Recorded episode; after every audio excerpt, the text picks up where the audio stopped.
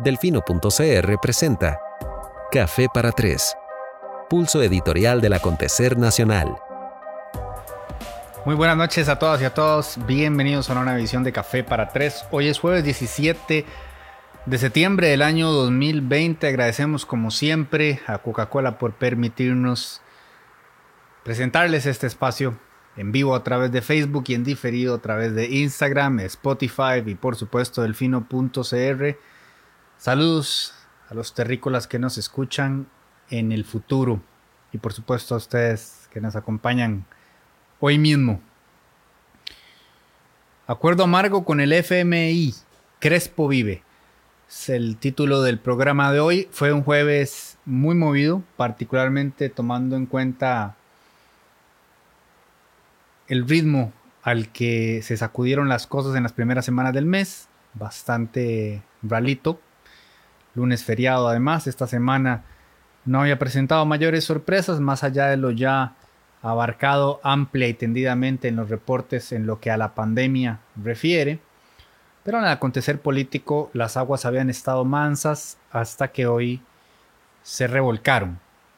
Hay que darle crédito eh, a la nación que básicamente le robó el mandado al señor presidente del Banco Central, al señor ministro de Hacienda y a la señora ministra de Planificación, que hoy nos eh, citaron a las 3 de la tarde, 3 y media me parece, para contarnos en qué consistía ese acuerdo con el Fondo Monetario Internacional. Ya la Nación básicamente nos había adelantado todo el mandado desde ayer sin spoilers, razón por la cual eh, básicamente fue como ir a ver una película que a uno ya le habían contado y que uno no quería ver. a llegar a eso. Em, arranquemos con Catalina Crespo. De hecho, los dos primeros puntos del programa, que son Catalina Crespo y Fernando Cruz, eh, ambos dan crédito de cómo en este espacio siempre se les dice, mis queridos costarricenses, lo que va a terminar sucediendo. Ya les habíamos advertido que naturalmente el procedimiento em, que se abrió en la Asamblea Legislativa para estudiar la continuidad en el puesto de doña Catalina o su eventual destitución iba a terminar como terminó. Eh, un respaldo más que significativo recibió la defensora, quien por supuesto, eh, a razón del resultado de lo hoy acontecido, seguirá al frente de la Defensoría. Esperamos para el beneficio del país que con el mejor de los éxitos. Ya este episodio queda a partir de hoy oficialmente superado y cerrado. La institucionalidad ha hecho lo que tenía que hacer y tomó las decisiones eh, que determinó era apropiado y oportuno tomar. Las personas que están en la Asamblea Legislativa nos representan a todas y cada uno de nosotros el pueblo habló en las urnas y ahora los diputados hablan en nombre del pueblo y han dicho que más allá de todo lo que se leyó en esos informes, que estuvieron bastante interesantes, eh, consideran en su mayoría que no existían razones de peso para remover a la funcionaria del cargo, así que una vez más, eh, pues le deseamos el mayor de los éxitos en sus gestiones de hoy en adelante, hasta que sea válido su nombramiento. Recuerden que de todas maneras, una vez que se cumpla el plazo correspondiente, ella podría aspirar a la reelección. Pero bueno, eso será enano de otro cuento, porque además estaríamos ya hablando de otra asamblea legislativa, lo que nos lleva a nuestro segundo punto. Don Fernando Cruz, tal y como también se les adelantó en este espacio, eh, confirmó su intención de seguir ocupando una plaza en la sala constitucional. Este, es, este también es un procedimiento que requeriría em, de un significativo deseo de removerlo en la Asamblea Legislativa para que no pueda continuar. O sea, se requiere 38 diputados en contra de que don Fernando continúe en la sala constitucional. Eso eh, no es un convito de que burguesas en, en Mac. O sea, es poco, poco, no me atrevo a decir poco probable, es poco sencillo que suceda. Está difícil, pero podría pasar. Así que tendremos que prestar eh, especial atención a qué termina sucediendo. Yo les hablaba la vez pasada de un tema que a nosotros nos incomoda montones porque a los ticos nos encanta pensar eh, que no hay tal cosa como las ideologías, que todo el mundo es objetivo, etcétera, etcétera, etcétera. Y bueno, cajita blanca, este, 52 mil kilómetros cuadrados requerimos si realmente pensamos que no hay escalas de poder, que no hay balances ideológicos en la sala constitucional y triple cajita blanca si pensamos que eso no eh, afecta de alguna manera en las decisiones que tiene la sala, nuestro más importante tribunal y em, autor, gestor de algunos de los más significativos pronunciamientos que afectan nuestra calidad de vida y, y la construcción del Estado Social de Derecho, porque después de la sala, como dice doña Tere, solo Dios. Entonces, sí es importante que estas siete personas representen no solamente a em, lo mejor de lo que tenemos en formación jurídica, sino al lugar donde está el país y hacia donde quiere avanzar. Y aunque no sean puestos que se entiendan como de carácter representativo y se supone que deberían responder más bien a criterios técnicos, es harto conocido que no es así. Sin ir muy lejos, el proceso de elección de magistraturas, no solo en la sala constitucional, sino en todas las demás, pues es un desastre y es básicamente una especie de, de bingo en el balneario de las Américas de Turrialba, donde todo puede pasar dependiendo del momento histórico en el que estemos y de las escalas de poder y de las negociaciones tras bambalinas y demás. Entonces, de alguna manera sí terminan llegando ahí personas que ponen de manifiesto las intenciones de quienes están en la posición de elegir, los que son los y las diputados y diputadas, que a la vez son electos por nosotros. Entonces, de nuevo, democracia. Están en el Congreso las personas que este país eligió. Punto. Es decir, cuando decimos tenemos al presidente que nos merecemos, así es. Tenemos a la defensora que nos merecemos, así es. Y tenemos a los diputados y diputadas que nos merecemos, así es. Y ellos y ellas son quienes deciden ¿Cuáles magistrados merecemos? Entonces, ¿por qué digo todo esto?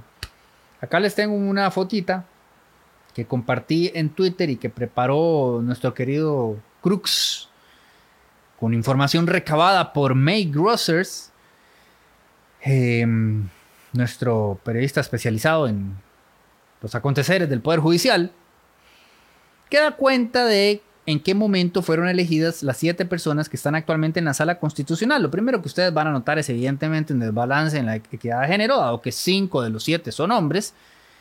Y ustedes dirían, qué, qué grave esto.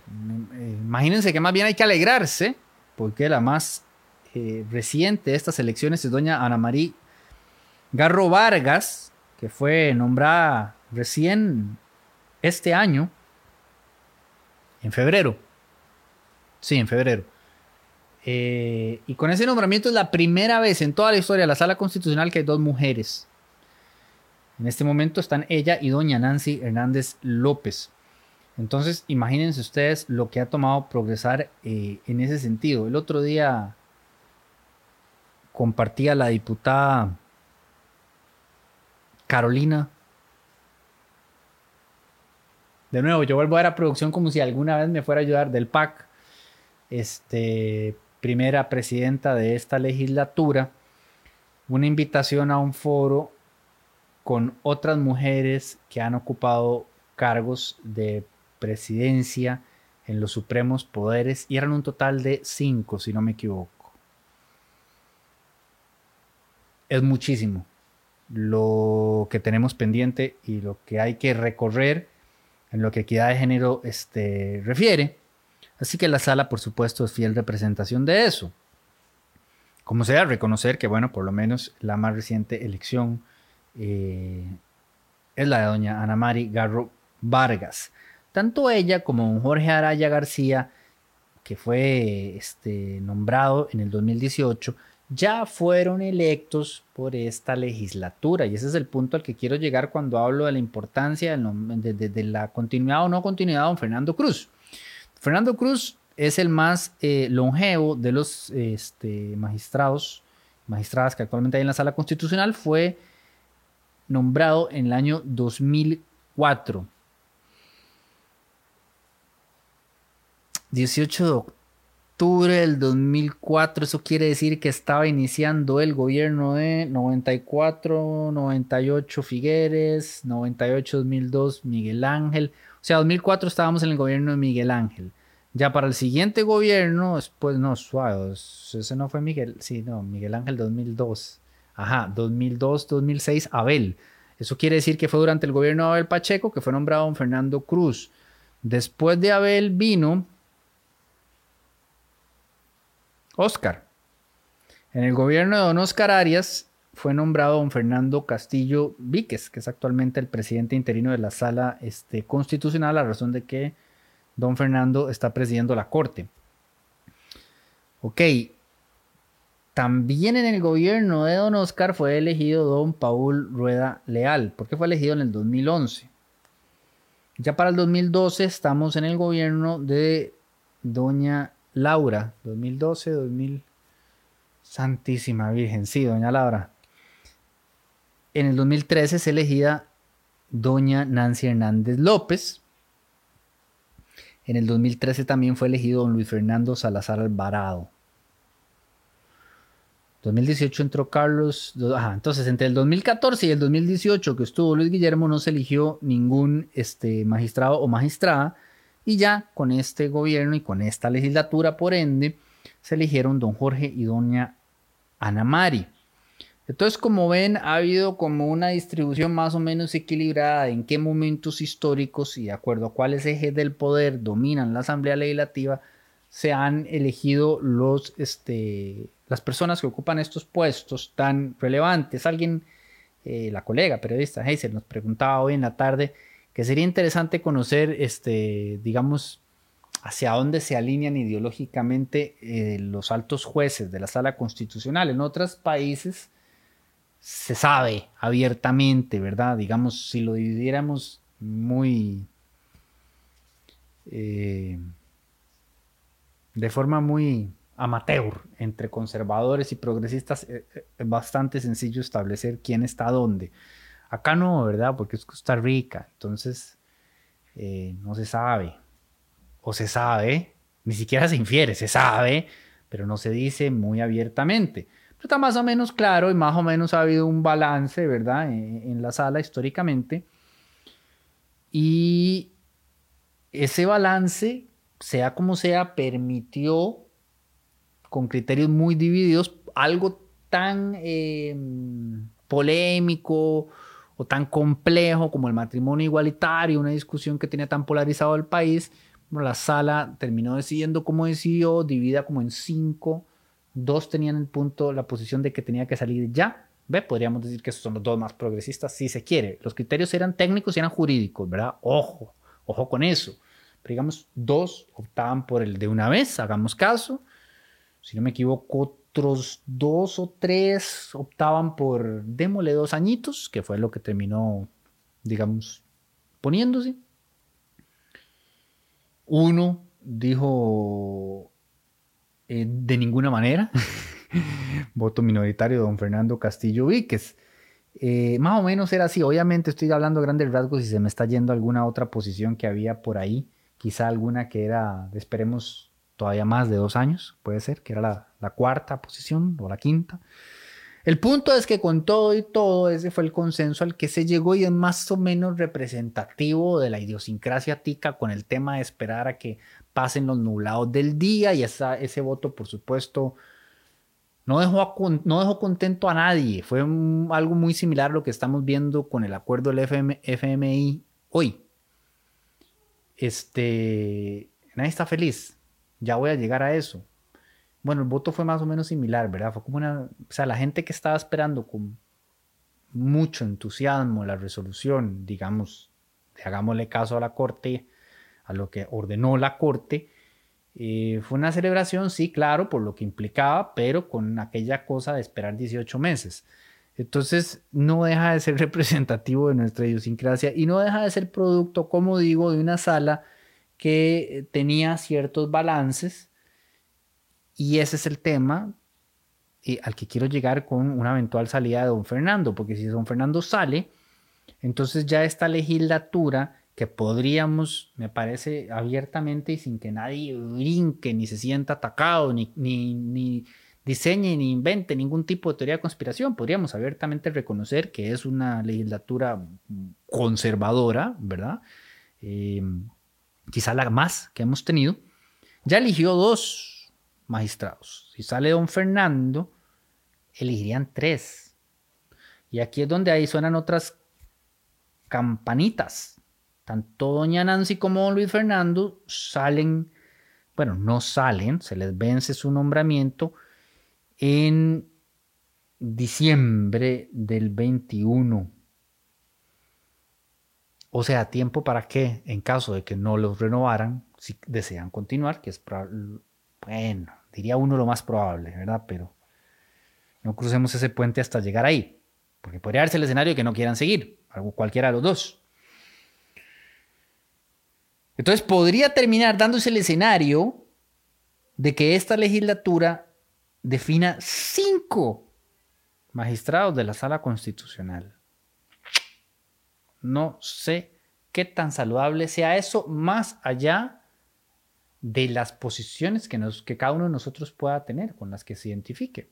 Porque de nuevo, en democracia, este, partimos de que todos valemos lo mismo y que todos nuestros puntos de vista son igual de respetables. Entonces, no es una discusión tan embarrialada como suele ser en, Twitter, ¿verdad? De lo que llaman progres contra fachos, o ya ni sé ni cómo se, se hablan entre ellos, sino de las escalas y las balanzas de lo que entendemos como el progreso de una socialdemocracia, de la mano de todos los puntos de vista, de una forma, digamos, estable y sana sin decantar mucho para un lado ni para el otro, porque el progreso tiene sus tiempos, que no son los tiempos de Dios, como decía un justo Orozco, pero sí son sus tiempos, ¿verdad? O sea, no vamos a agarrar y, a zarandear a nuestros abuelos y a exigirles que estén en la misma página eh, que estamos nosotros, sino que tenemos que irnos acompañando los unos a los otros mientras vamos avanzando. Entonces, yo creo que más allá de que la afinidad que se tenga este, ideológica, Em, sí podríamos coincidir en que es sano y saludable que estos nombramientos se vayan este, espaciando, porque además, si lo reducimos únicamente a un, al punto de vista técnico jurídico, cambiar cinco tan rápido, eh, pucha, nos meten camisa de 11 varas, porque difícilmente la sala constitucional ha revisado su camino, o sea, lo revisa constantemente para aludir a él, no para corregirlo. Es difícil ver a la sala, digamos, modificar su punto de vista sobre lo que ya ha caminado. Si cambia cinco de golpe, eso podría pasar y eso genera este, Em, acrecienta uno de los principales vicios que tiene Costa Rica, que es la incerteza jurídica. O sea, la OCDE se agarra así la cara y dice, ¿cómo es posible? En este país la gente no sabe ni qué esperar del Estado de Derecho, porque es un desastre. Entonces, ah, eso también hay que tomarlo en cuenta. Y de nuevo, todo esto lo digo con 100.000 asteriscos, más allá de lo que ustedes piensen de la actual legislatura, más allá de lo que ustedes piensen de la actual sala constitucional, más allá de lo que ustedes piensen de Fernando Cruz, que estoy seguro que todos tenemos muy diversas y riquísimas opiniones sobre los temas recién aludidos. El punto al que voy es, es en macro, es la foto grande, es alejándonos un poquito del elefante y viendo ¿verdad? Todo, todo el bosque, no solamente el arbolito. Así que atentos a eso, que es lo que se viene. Crespo y Cruz completados. Quería meter una pequeña cuñita que no es una pequeña cuñita, es una manifestación abierta eh, de la inmensa frustración que me genera el tema de las estafas telefónicas. Eh, me explota el cerebro. Siento que, que, siempre se jode mucho con que los costarricenses y las costarricenses somos em, siervos menguados, ¿verdad? Y, tibios y, nos joden y nos joden, nos joden y nos dejamos y nos dejamos y nos dejamos. Y yo creo que nada lo retrata mejor que esto. Es insólito, es inadmisible, es desesperante.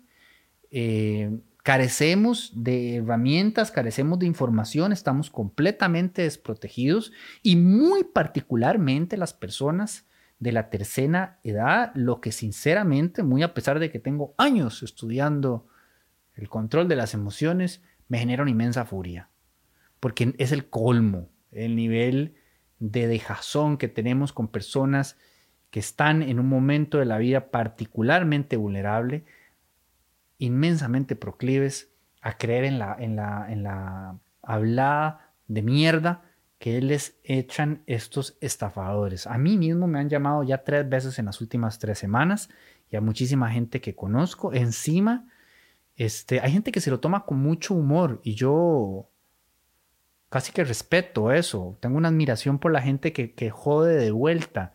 A mí me genera una sensación horrible de agobio estar en esa conversación. O sea, estoy claro en que estoy hablando con una persona que se dedica todo su día a estafar a otras personas. Y yo, a mí me cuesta mucho el tema de decir, ah, es una estafa, es un delito, ¿verdad? No, no comprende violencia. Claro que sí, claro que sí. Ustedes no saben los correos y los mensajes que yo recibo de gente desesperada porque, insisto, personas de la tercera edad han perdido ahorros que les ha tomado su vida construir. Y todos aquí como si no estuviera pasando nada. Y, y uno siente este estado absoluto de indefensión porque ¿Con cuál cuchara se traga uno que no hay nada que se pueda hacer? Es dinero que se está moviendo a través de cuentas bancarias. Intrazable, me van a decir, no hay forma. Encima, algunos de estos teléfonos ya han sido denunciados por las aplicaciones ahí que tiene la gente para indicar que son estafa y sigue sin pasar nada. Todavía fuera que son unos delincuentes súper... Em, pucha, se me va la palabra pero digamos de otro nivel, muy... ah, no, no, tecnológico, no, es que, ves, tu carencia de vocabulario me, genera una inmensa desesperación. Eh, se me fue la palabra, una palabra que, que, da a entender que están, digamos, en las grandes ligas y entonces tienen alguna máquina ahí que les modifica el teléfono cada vez y qué sé yo, que seguramente que existe y seguramente eh, la conseguirán cuando la necesiten. Pero es que ni eso, siguen utilizando la misma línea. Y no pasa nada. Operadores telefónicos, nadie sabe. ¿Cuál? O sea, ¿qué atención le van a prestar los operadores telefónicos a esto? Si lo que están haciendo es lo mismo, estafando a las personas mayores de edad con sus malditos mensajes de suscríbase a su maldito servicio que nadie quiere y que las personas de la tercera edad no terminan de entender cómo marcar no quiero esto. Porque los diseñan específicamente pensando en cómo engañar a la gente. Entonces, si la empresa privada o ya no sé, Colby, ¿qué es? Uy, voy a perder el patrocinio. Ah, sí es cierto, no nos patrocinan. Si Colby, claro, Movistar y el que sea que esté haciendo esto, no tiene ninguna desfachatez en engañar a la gente y en abiertamente estafarla, imagínense la preocupación que tendrán de proteger a la gente que les compra su servicio y, paga un, telefonía de, cosas como estas. Los bancos, ni hablar. Si te vi, no me acuerdo. Una campañita de prevención, de recuerde que el banco nunca lo va a llamar, etcétera, etcétera. Y con eso se lavan las manos. La plata se mueve de un lado para el otro y nadie sabe. Bueno, esto es inmensamente desesperante y no entiendo cómo no está siendo tema porque está pasando cada vez más y desde hace mucho tiempo y 100.243.527 millones de cajitas blancas para que los que piensen que con bloquear la señal que sale de la reforma esto se va a resolver. Es que de verdad que vivimos de remiendos. Digo, más allá de que ese tema se ha discutido de toda la vida y ya no sé cuántas violaciones dijeron que había los derechos humanos y hacían aquello, y no voy a entrar en ese tema porque yo rehuyo de las polémicas futiles que no nos llevan a nada. Si hicieran eso, montarían el call center en cualquier otro lugar. Y aparte, ni siquiera es como que todas las llamadas necesariamente vienen de ahí, vienen de cualquier lado. Así que no es así, no es, no es tapando la goterita. Hay que ponerse a cambiar el zinc, pero bien cambiado. Y evolucionar hacia la tecnología de blockchain. ¡Ya! para ayer, porque claramente nadie nos defiende. Ninguna de las instituciones les vale un comino esto, porque tenemos años con este problema y ahora está, mire, están haciendo el agosto, el septiembre, el octubre, el noviembre, el diciembre y el aguinaldo y el salario escolar, todo en uno, y a nadie le importa. Y nosotros y el país en crisis, la gente en crisis. Ay, encima lo putean a uno, porque el, tipo, cuando le dije, no, mire, es que yo todo educado, o sea, ni siquiera le dije, mire, imbécil, sé que usted está intentando estafarme. No, no, no, no. Yo, mire, es que no, usted está equivocado. Yo, no tengo cuenta en el Banco Nacional. Y me dijo, vaya a ver quién se la mete por el culo. O sea, tras de eso se ofenden cuando uno no les colabora con la estafa. No, no, Dios mío, es que qué cuadro, qué vida, qué indignación. Alguien haga algo. Alguno de ustedes, 57 ilustres, quizá menos tiempo angustiados por las curules que les toquen en el nuevo edificio y más tiempo pensando en cómo mueven lo que sea para que dejen de estafar y violentar particularmente a las personas de la tercera edad, pero no crean, no crean que la persona joven promedio está exenta de caer en esto porque otra cosa mariposa, si les contara la cantidad de, cuentos y anécdotas que tengo de gente súper lista que se ha ido en la tira, se me dan seis horas de programa. Esa era mi pequeña cuña, mi pequeña editorialización sobre el tema de las estafas eh, telefónicas. Voy a abordar este, brevemente el tema del suero equino. Eh, pasan a veces cosas raras con, con mi cuenta de correo. Como yo les he contado en otras ocasiones, digo, obviamente, cuando uno en la mañana manda a sacar a y sale a 50 mil cuentas de correo, uno sabe que de vuelta va a venir un correo que dice gracias por el trabajo que hacen por nosotros, los queremos mucho. Y 7, 8, 9, 10, 11, 12, 13 de mandadas a la mierda. Eh, son pan de cada día y está todo bien, yo siempre lo leo. Este, cuando son solo insultos, pues no hay mucho que contestar. A veces, este, pues vienen críticas muy, muy buenas, observaciones puntuales, este, teorías de conspiración, nunca faltan, ¿verdad?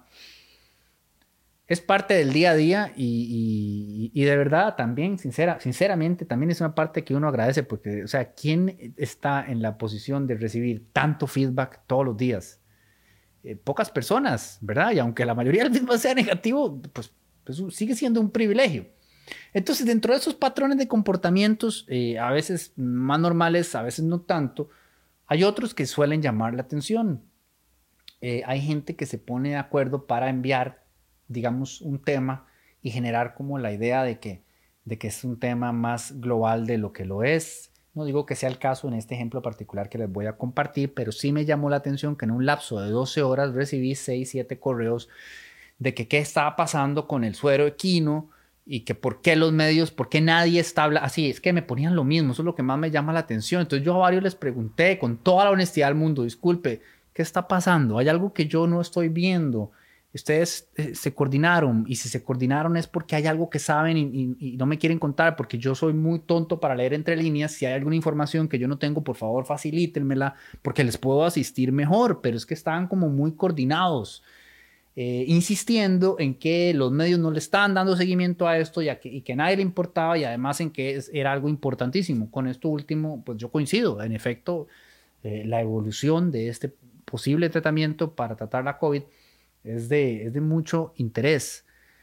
Más sin embargo, no coincido con, eh, con esa parte de que no se le está dando seguimiento y de que a nadie le importa. Entonces, voy a leer uno elegido aleatoriamente de los que recibí eh, a esta persona yo directamente le pregunté eso que acabo de, compartirles. O sea, disculpe, hay algo que no estoy viendo, ustedes están poniendo de acuerdo, pero ¿por qué será? Y, no, ninguno me contestó. Esta persona me puso, pues qué buena noticia que a otros también les interese. La verdad es que yo me he cuestionado por un buen rato por qué nadie le da seguimiento a ese tema. Ahí hago una pausa, eso no es cierto.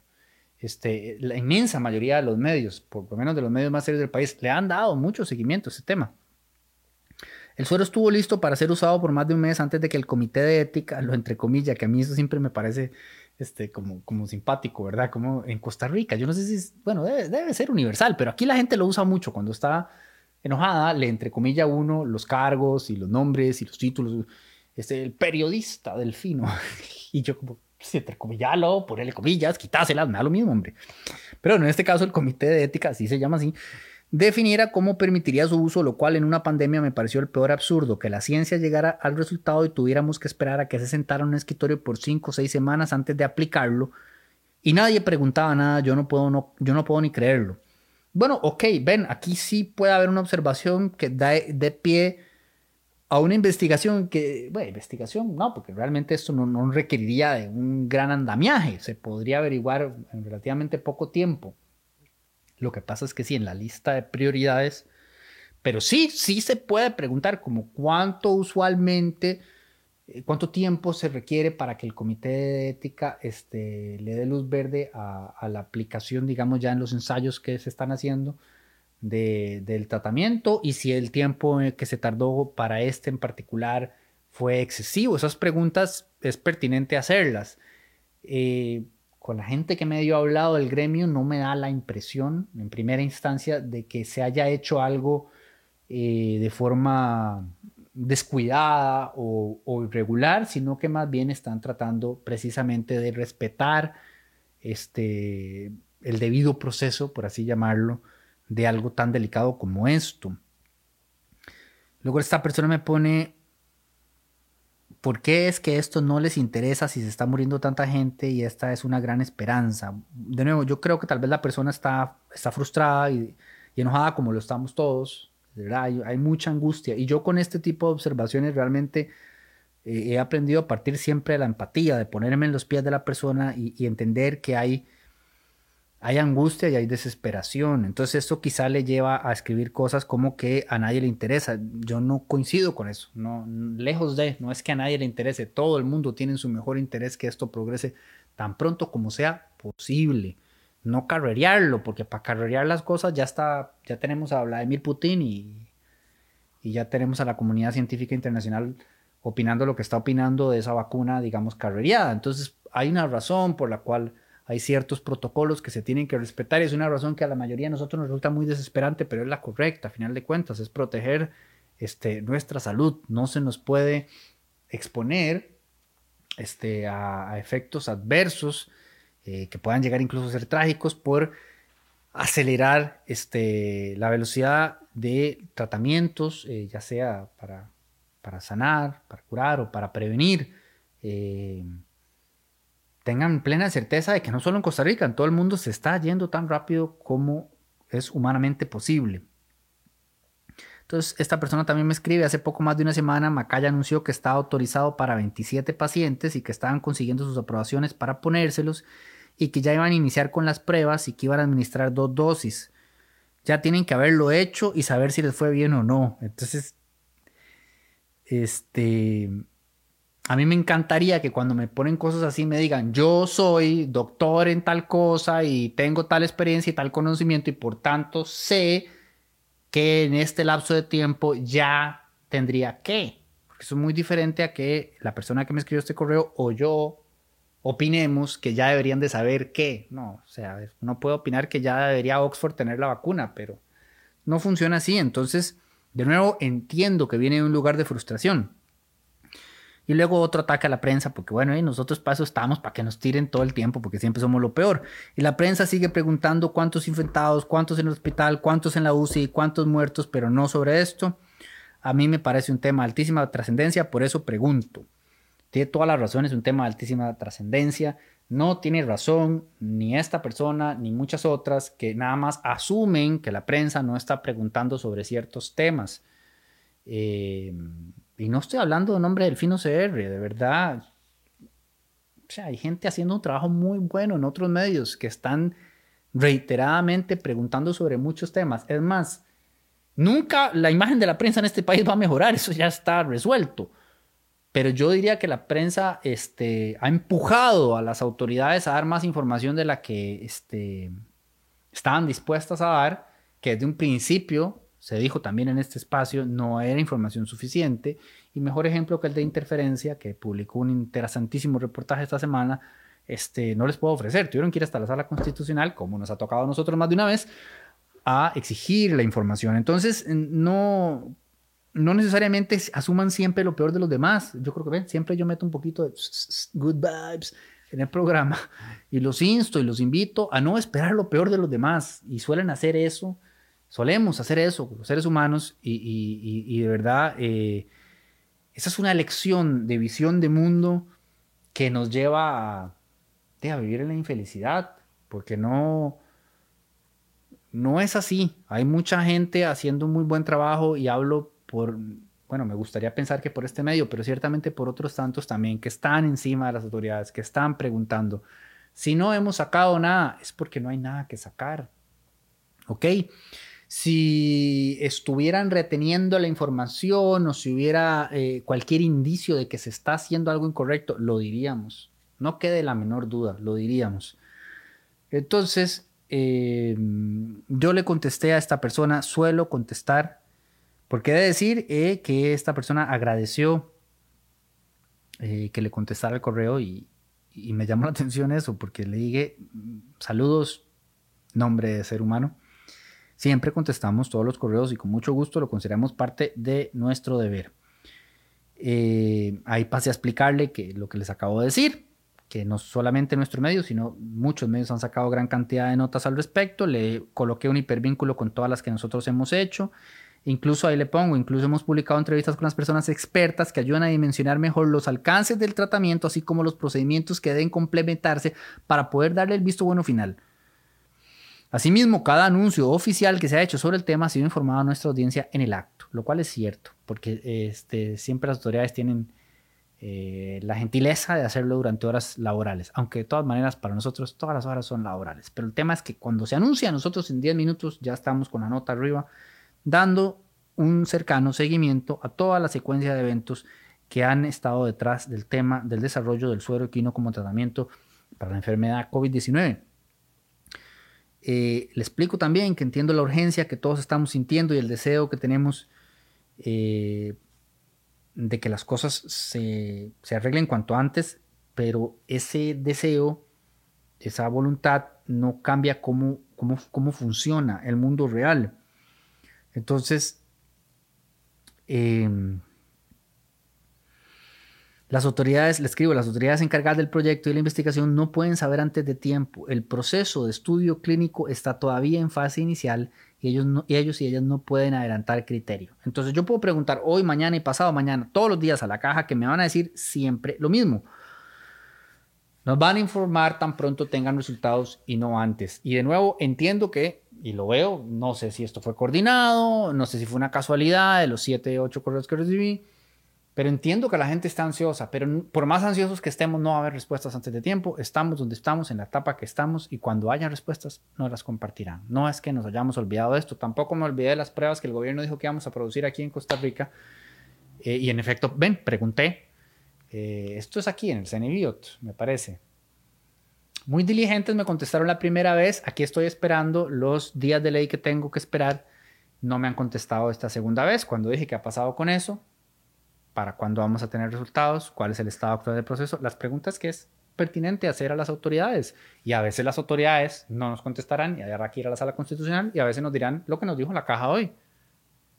Estamos en la fase inicial, no se pueden adelantar criterios, tan pronto tengamos información, se las haremos llegar. Es lo que es. Eh, les leo el párrafo final porque vieran que Hailing, una colega que está colaborando con Delfino CR, prepara una nota que quizás Sebastián les comparta en los comentarios que se titula, se publicó ayer en Delfino CR, Atajos para probar vacuna contra la COVID traerían peligros y falsa seguridad. Una nota que me pareció muy pertinente que nos detalla un poco el avance de las, me parece que son 34, puede ser, vacunas que están en fase 3 de como casi 180, 200 que se están desarrollando y los cuidados que hay que tener en esa fase 3 eh, y el manejo de expectativas que tenemos que tener como ciudadanía, porque todos queremos, todos queremos, todos y todas queremos pensar que el 31 de diciembre se acaba, arranca el 2021, ¿verdad? Como que vamos a salir a la calle a abrazarnos las unas y los unos a las otras y ah, se fue el 2020 y ojalá fuese ese el caso. Tan es así que la Organización Mundial de la Salud esta semana casi que tuvo que meternos una bofetada y decirnos como, mae, háganle ojitos al 2022.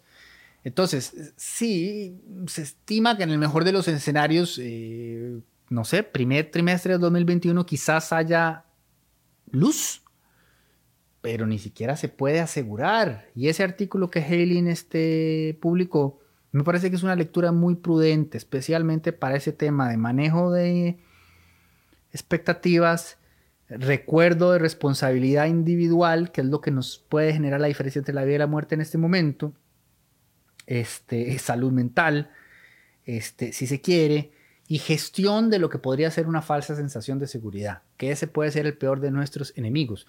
Aunado a otro montón de elementos que ya lo hemos visto cómo nos están afectando, ¿verdad? Por supuesto, eh, la gente se harta y empieza a romper las burbujas y hay miles de cosas que nos llevan a comportarnos como nos comportamos como especie. Pero la falsa sensación de seguridad eh, es uno de los más grandes enemigos que tenemos en este momento y el manejo y gestión que hagamos del tema de las vacunas puede conducirnos a ese peligroso camino. Así que yo le puse por último, por favor, cuídese mucho Claro que esta es una noticia importante y claro que estamos todos al tanto, pero me angustia que la ciudadanía piense que es de altísima trascendencia como si se tratara de una cura o de un parteaguas en el combate de la crisis, porque nada más lejos de la verdad. El tratamiento con el plasma equino tiene el potencial de ser gran ayuda, de gran ayuda para tratar la COVID-19 y puede ayudar a salvar vidas, pero no está ni cerca de ser una respuesta definitiva a la pandemia ni a la crisis. Es fundamental que cuando se den estas buenas noticias no caigamos en una falsa sensación de seguridad, pues el riesgo que afrontamos seguirá siendo altísimo. Citando a un amigo doctor que lleva semanas tratando de salvar vidas en la unidad de cuidados intensivos, cualquier solución que salga de la cama de un hospital es una victoria, pero es una victoria pequeña. Esto no quiere decir que la única aplicación de este tratamiento esté necesariamente limitada al hospital, pero sí que debemos ser prudentes con el manejo de las expectativas, igual que con la vacuna. En ese sentido, les recomiendo mucho la nota, esa que ya les mencioné, atajos para probar vacuna contra la COVID-19 traerían peligros y falsa seguridad. De verdad les recomiendo leerla. Espero que si Sebas está viendo el programa ya la haya compartido en los comentarios. Eh, naturalmente cerré el correo como siempre lo hago en el mejor de los términos. Una vez más, no le quede la menor duda de que tan pronto exista noticias sobre el avance y desarrollo del tratamiento, le compartiremos con ustedes, como siempre lo hemos hecho, y eso quisiera reforzárselos en este programa, a quienes nos están viendo en vivo, a quienes nos están escuchando más adelante en diferido, no les quepa duda, estamos haciendo lo mejor que podemos para llevarles la información comprobada, este, tan pronto esté disponible. Así llegamos, queridas y queridos, 45 minutos. Ah, ¡Qué horror! Al Fondo Monetario Internacional. Mire, yo estoy muy confundido. Desde el 2014, allá cuando Luis Guillermo Solís, gozando de las mieles de recién haber ingresado al gobierno, cuando estaba en esa temporada de luna de miel, justo antes de que la popularidad se le fuera al suelo, don Luis Guillermo se proyectaba en el puente Juan Pablo II, como si él mismo hubiera metido todos los goles contra la selección de Uruguay.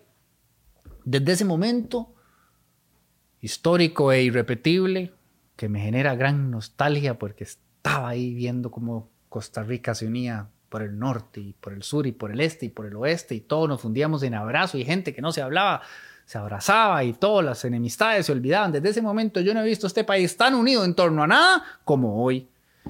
Todo el mundo está indispuesto.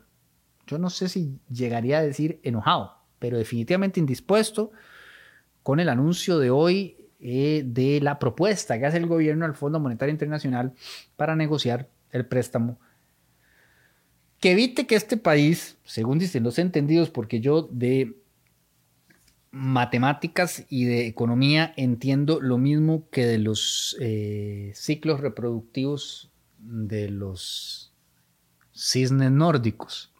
Nada, pero la gente que más o menos sabe esto dice ¿Es esto o default? Y en caso de default, el golpe que sufriría el país es mucho peor. Entonces es como, no hay otra alternativa.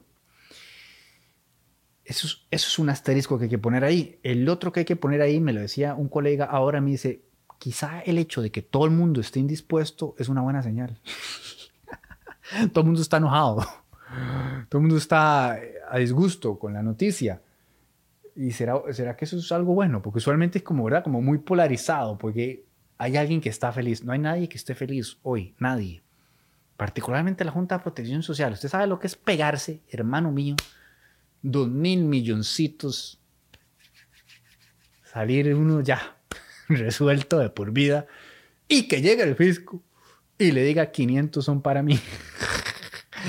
Mire, hasta la Junta de Protección Social le han caído con los, con los impuestos. Qué violento que se puso esto.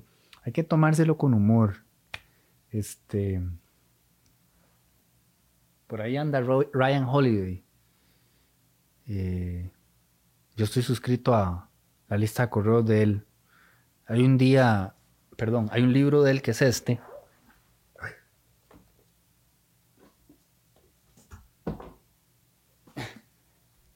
Que se llama 365 meditaciones de sabiduría, perseverancia y el arte de vivir, y que trae una para cada día, y hay una que si no me equivoco está en marzo. No se preocupen, no voy a perder mucho tiempo, si la encuentro bien y si no también. Que habla de pagar, pagar los impuestos. Y me dio risa porque él aludió a esa página esta semana, en el correo del lunes. O sea, como previendo desde allá a la distancia lo que nos iba a pasar aquí en Costa Rica. Eh,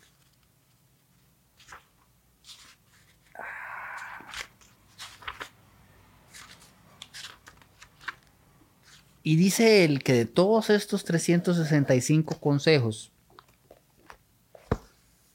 ninguno, o sea, como todos son como buena vibra, estoicismo para enfrentar la vida, em, ninguno genera malestar en la gente. O sea, cuando él comparte, los comparte en redes sociales se genera una conversación y por supuesto hay gente que está de acuerdo o no con las grandes mentes eh, en las que él se basa para llegar a estas conclusiones, pero ese de los impuestos siempre genera enojo y él se ríe mucho porque básicamente lo que el MAE dice es pague sus impuestos y páguelos por estos motivos.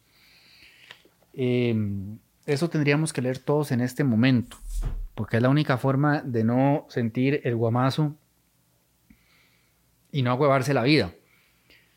Evidentemente yo no soy la persona apropiada para tratar de explicarles los alcances de las medidas anunciadas hoy. Muchísimo mejor preparado que yo en esta materia está mi querido colega Felipe eh, Guevara. Digo colega porque también es de Turrialba y también estudió Derecho. Hay algo, hay algo en esa tierra. Este, mi querido Felipe es columnista en Delfino CR y él tuvo la, amabilidad de pasarme sus impresiones para Café para Tres previo a que yo se las pidiera.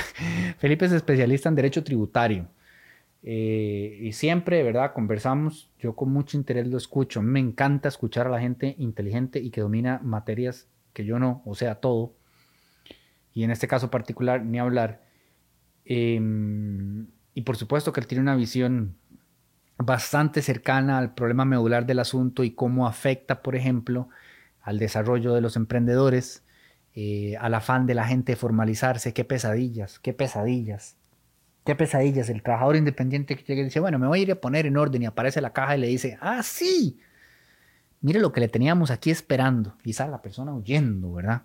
Porque le dice, no, millón y medio nos tenés que pagar antes de que... No, sí, en fin, miles de problemáticas similares a estas que generan que la posibilidad del sector privado de moverse y de producir y generar este, riqueza y de generar empleo y de que además seamos atractivos a la inversión extranjera, se nos ha complicado mucho eh, salir adelante con estas metas clarísimas que la OCDE, una vez más, nos insiste que atendamos.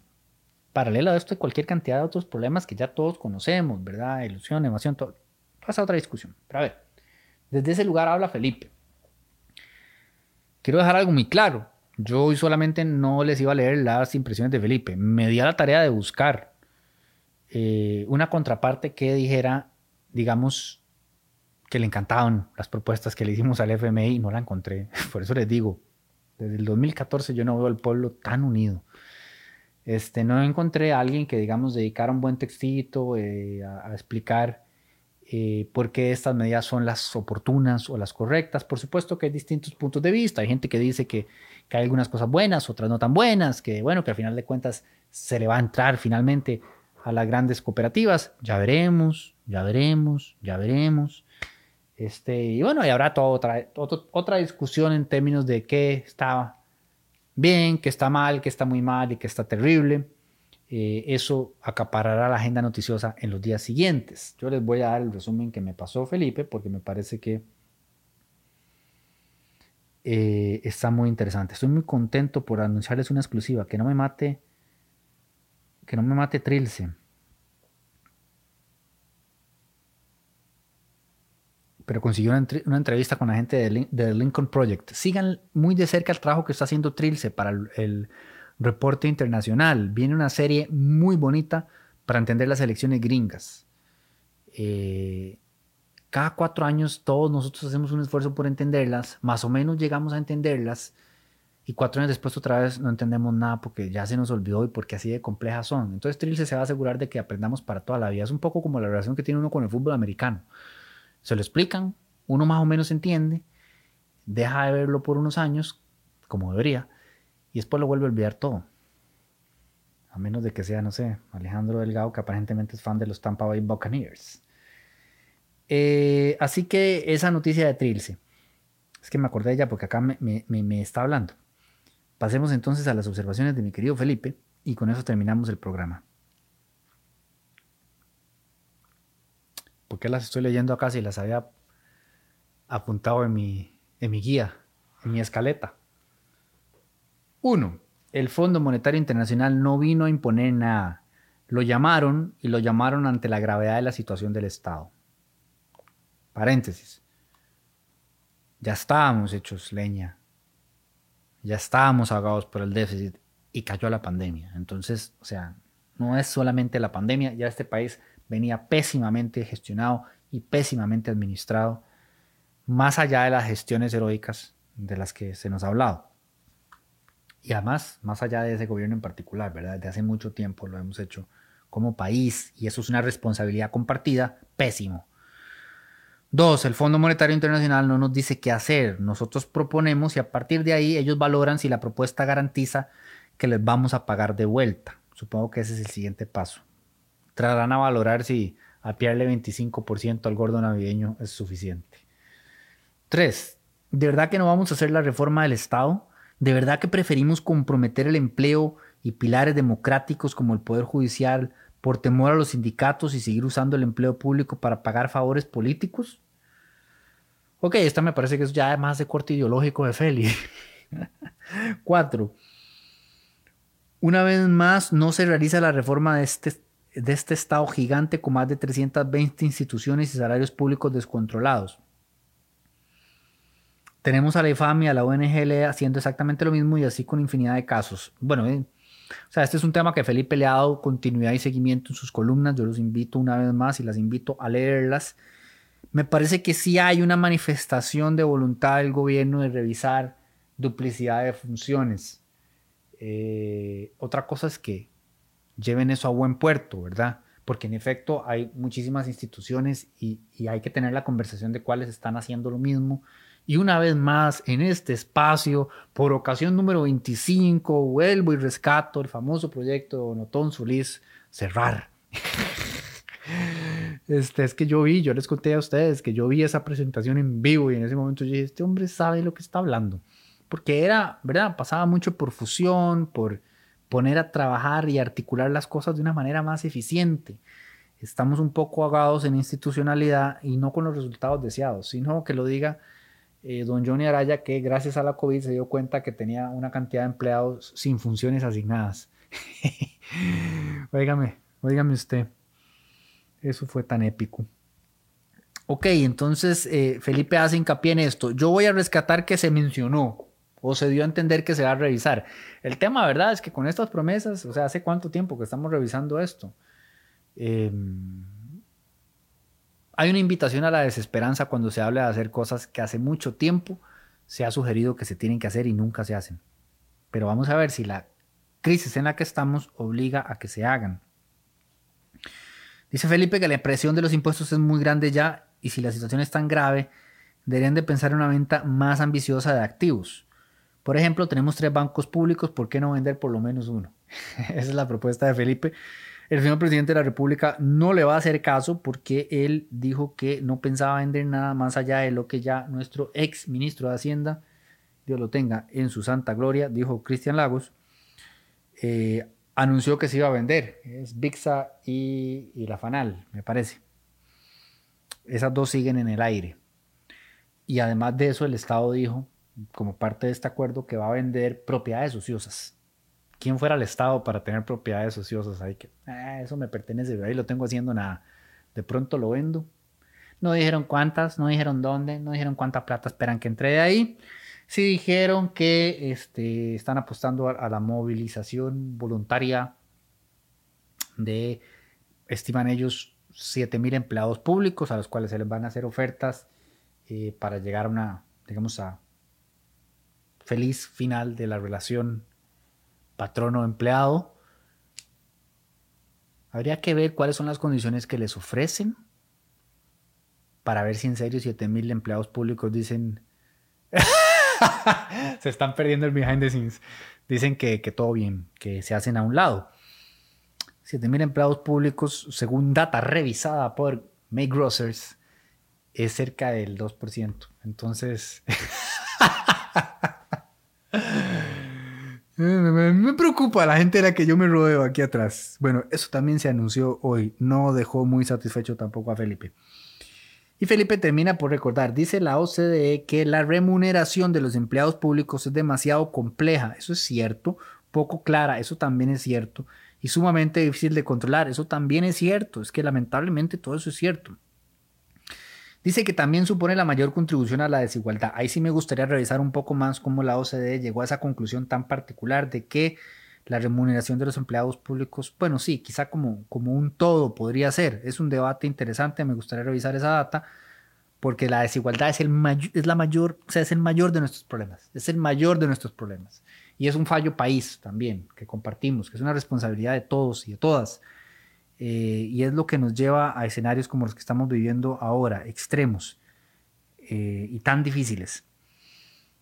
Y entonces hay que revisar cómo construimos un camino que nos colocó en esta posición y cómo esa brecha cada vez está expandiendo más y cómo podemos revertir esa tendencia en medio de una crisis sin precedentes. Entonces ustedes dirán, pero con todas estas malas noticias que nos dio Diego hoy, ¿cómo está de tan buen humor? Yo les recomiendo la lectura de, bueno, aparte de todo lo que ya les hablé de estoicismo y, gestión emocional, eh, de Esperanza en la Oscuridad de Rebeca Solnit.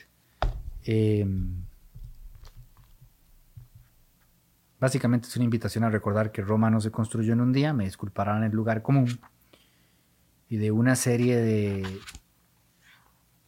iniciativas que nacen en la ciudadanía y que terminan transformando la visión de mundo que tenemos y obligando a la institucionalidad a responder a esas demandas. Yo creo que este es un momento muy complejo en el que deberían de surgir grandes liderazgos desde la ciudadanía. Ojalá aparezca una opción viable para la siguiente elección. Ojalá el país encuentre cómo reconstruir. Son muchísimos los desafíos. Sentimos en este momento que hace falta una visión, una visión clara, un liderazgo que inspire confianza y encima estamos golpeados por, eh, más allá de la crisis fiscal y económica que atraviesa el país, por, la crisis humanitaria más compleja, sin duda, del último siglo. Ahogados en incertidumbre. Pero bueno, en medio de todo eso que puede verse como tan turbio, esta lectura les puede ayudar a encontrar un poquito de esperanza, que es de lo que hay que alimentarse ahora mismo. La vitamina E, diría compatriota galeano. Gracias a todas y a todos por acompañarnos una vez más. Gracias a Coca-Cola con café por permitirnos llegar a ustedes todos los jueves. Perdón, hoy duró una hora. Producción la estaba pasando tan bien burlándose de lo que yo decía que no se dio cuenta. Que descansen, que estén bien, cuídense muchísimo, por favor. Nos vemos el próximo jueves.